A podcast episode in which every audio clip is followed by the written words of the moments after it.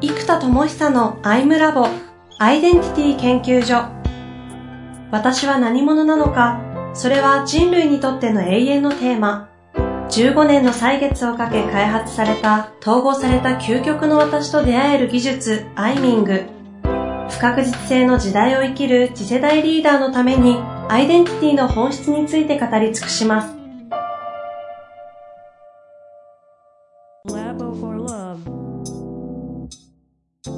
こんにちは、遠藤和樹です。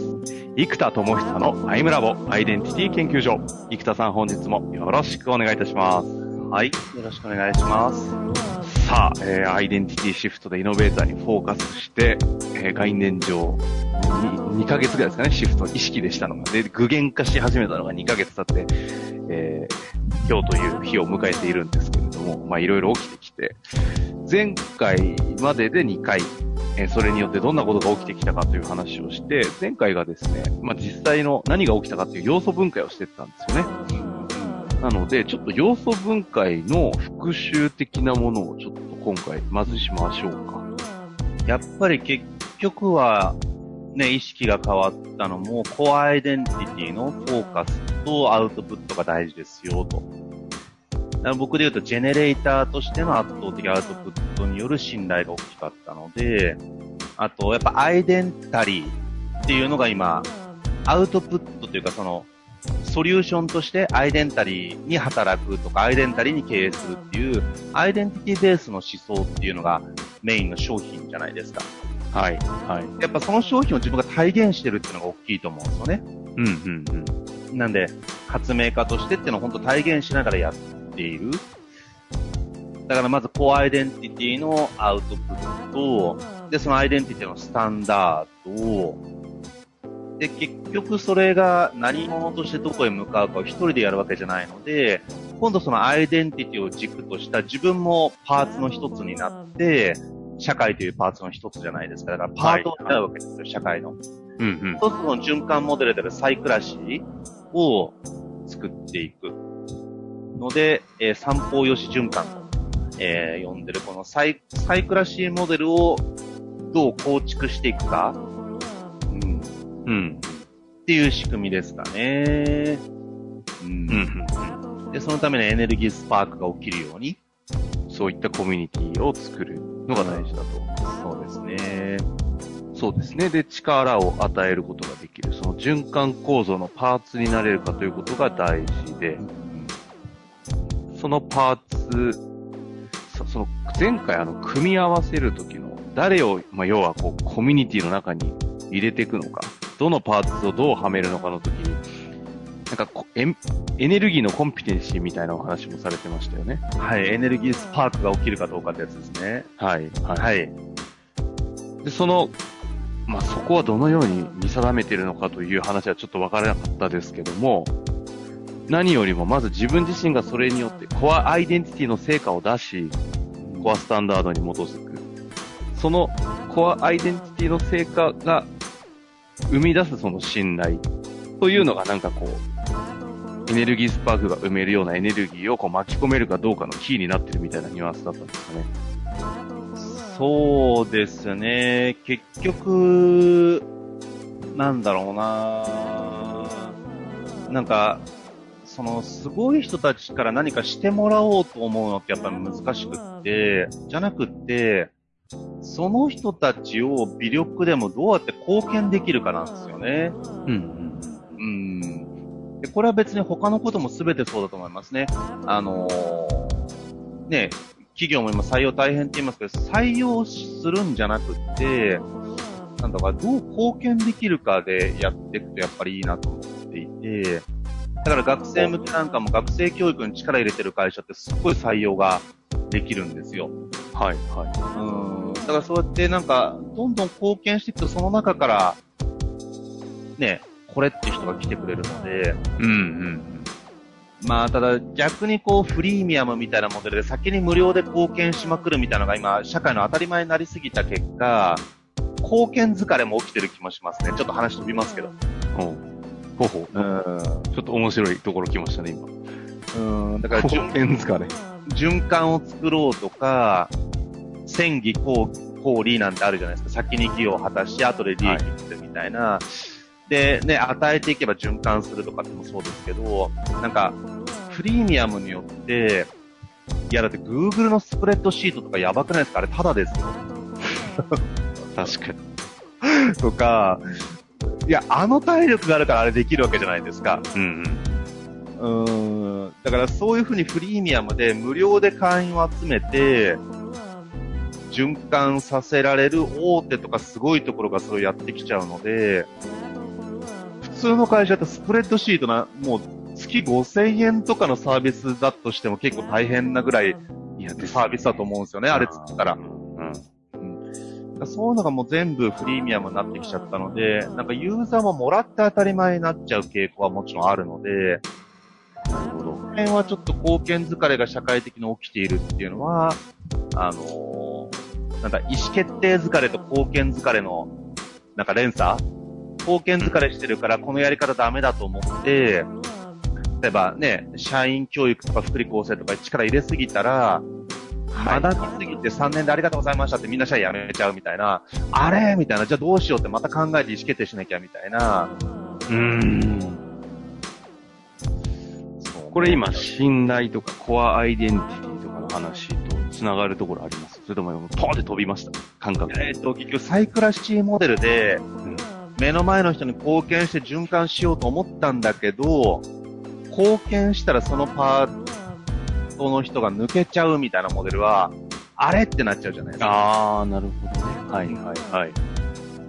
だからこの辺の循環がやっぱり主軸というか、なんだろうなで、今ってこれを制約かけたり、なんか強制力でやるっていうのはナンセンスだと思うんですよ。うん、契約で縛り付けるみたいなやり方も結構みんな嫌がるので、うんだから新たなコミットメントの仕組み制約ではないコミットメントの仕組みが必要ですよね。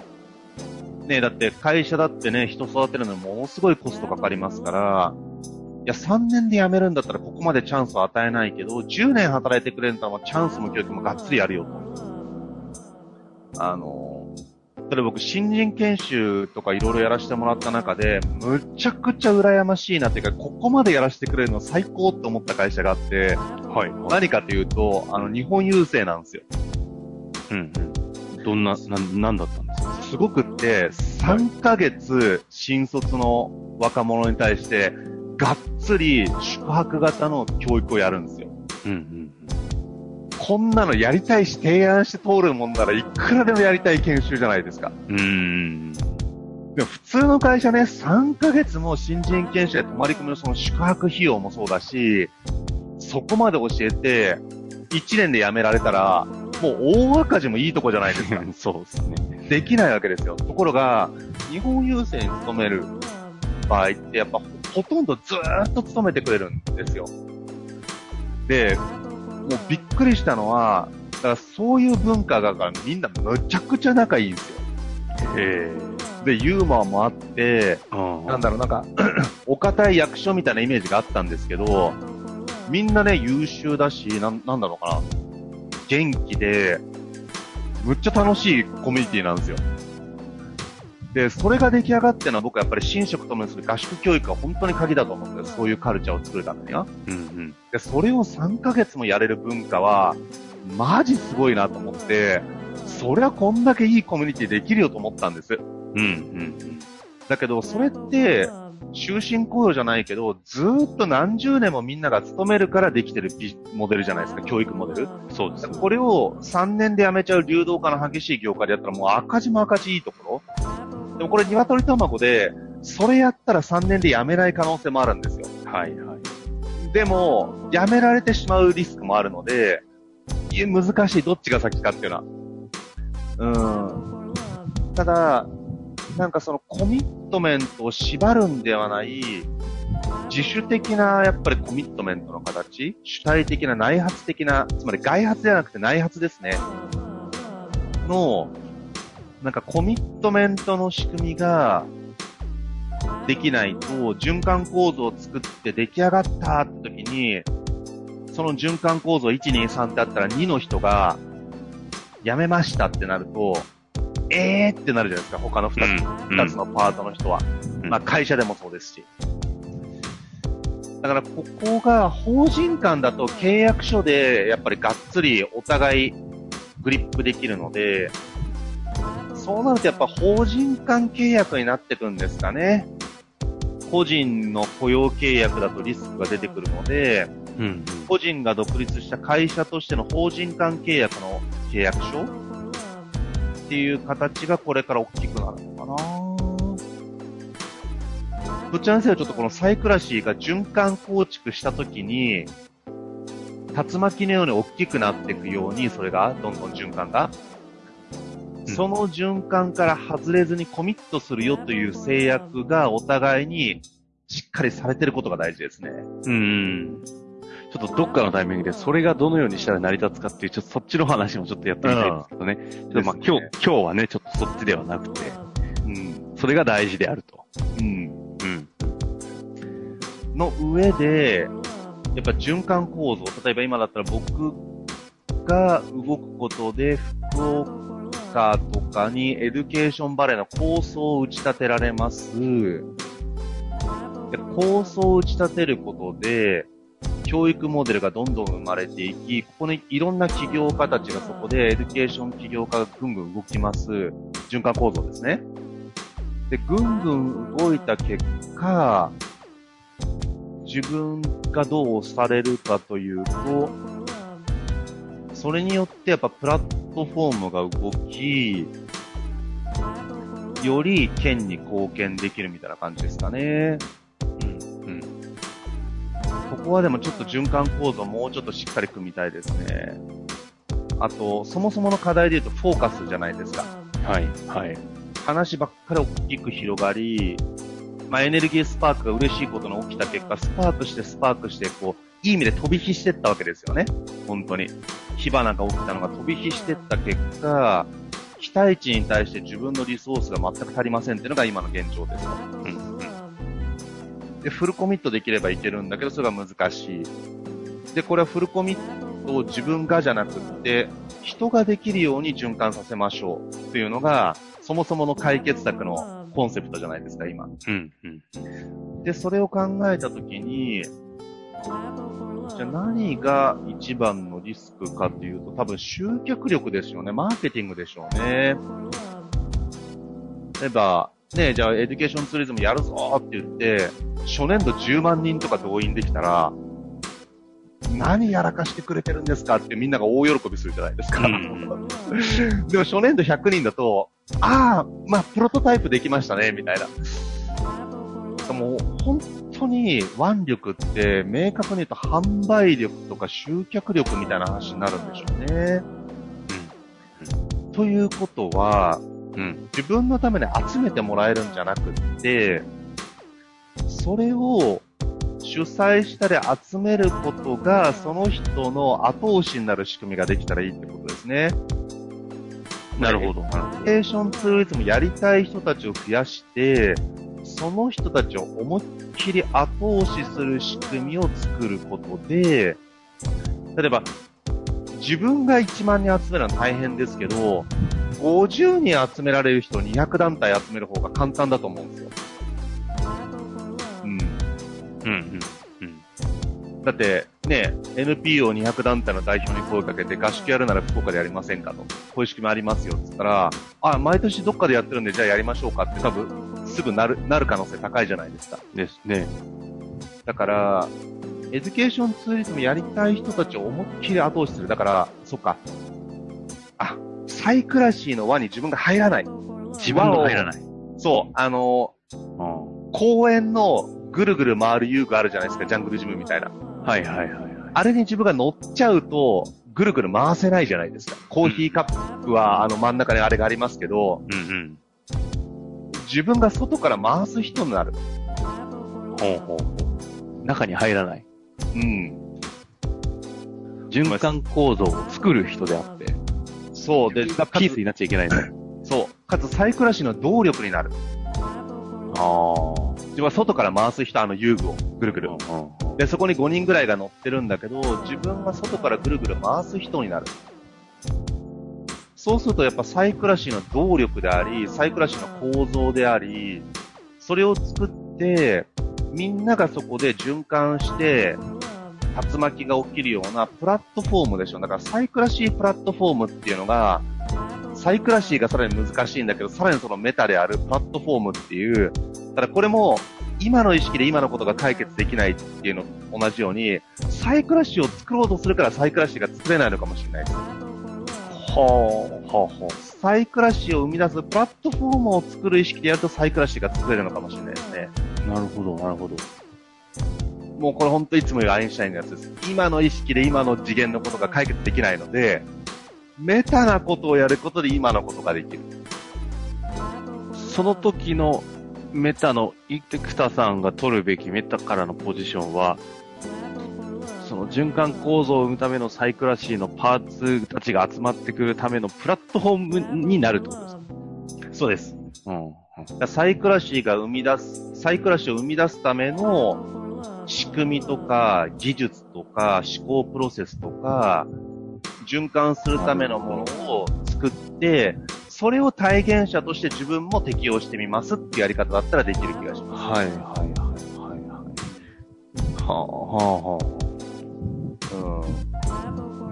これ、ここのメタの、今ちょっと概念上ちょっと見えてきましたが、ここからどうやって落とすのかっていうのがちょっと確実に次回になると思うんですけれども、ちょっとお時間も近づいてきましたけど、もう、これ、もうちょっと抽象概念、概念上って言った方がいいですか？それとももう次回もうここから落としていけそうですそうですね。今日だいぶ、もっともアイデンタリーが難しいじゃないですか。で、そこからサイクラシーっていう自立分散型循環モデルって発想があって、これ昔どっかで喋ってるんでね、あの、参考にされたから見聞いていただいて、で、サイクラシーという循環を作るためには、やっぱり今の時点でそれはできないので、サイクラシープラットフォームを作るっていう、抽象的なコンセプト。うん。うん。で、ここまで来たので、あとはどう自分が外から回すかとか、回したい人が回せるようにしていくっていうこと。方向性を合わせるんじゃなくって、ね、左向き、上向き、右向きの人をか、方向性バラバラじゃないですか。うん。でもそれをうまく、循環図の中に矢印を入れてあげると、360度どの矢印でも、循環図の中に入るじゃないですか。はいはいはいはい。つまり、え円周の接点でベクトルをやれば、すべての360度が全部、うんうん。バラッバラの方向なのに、この循環円の中のどこかの角度に合うっていう、このバラバラな意思や方向性を持ってる人が、だったらこのし円周のね、90度だったら、90度上向きだったら円周の左にくっつけると、この円に合うよ、みたいな右回りだとするとね。うん。うんバラバラの意思とベクトルを持った人が、円周のどこに、この流れるプールに入れるかっていう、この抽象概念がやばいんですよ、僕の中で。はあはこれ伝わってますかね？バラバラな人を、あ、今まではバラバラな意思を一個のベクトルにまとめましょうっていうのがやり方だったのが、バラバラなベクトルを円周の接点だとするならば、そのベクトルを変えるんじゃなくて、そのベクトルだったら、構造3に入ってもらうと、円周の中にちゃんと入れるよっていう仕組みなんですよ。はいはい。がやばい。そ、そのためには、ある程度その、ベクトルを持ったに、法人とかが、自分を、こう、そっちの演習のあるところにフィットするように構造を変えなきゃいけないのか、ど、その辺はどういうふうに見るんですか？えっ、と、変えなくていいのが熱いんですよ。ああ、ってことですよね。つまりそのベクトルまんまいいと。だから重要なのはアイデンタリーであることで、ベクトルが強固である人じゃないとやっぱり組みづらいですよね。はあ、はあはベクトルがしょっちゅう変わっちゃうと、あ、だったら演習のここだよね。まあ、変わったら変わったで演習の位置を変えてもらえばいいってことですかね、実は。うん。なるほどね。おもろいですね。というわけで、だ回3回やってまいりましたが、次回はね、ちょっとここからどのように具現化していくかの話。そして生田さんご自身がね、多分適用していくんでしょうから、ちょっとその辺までいけたらいいですね。そうですね。この抽象概念は相当やばいんですけどね。なんか、伝わってますかね？あの、僕は貢献しておりますか？って。本当に皆さんちょっと、はい。次回もじゃあ復習から入りつつ、ちょっとやってまいりましょうかね。はい。いつもお付き合いいただきありがとうございます。はい。というわけで本日もありがとうございました。はい、ありがとうございました。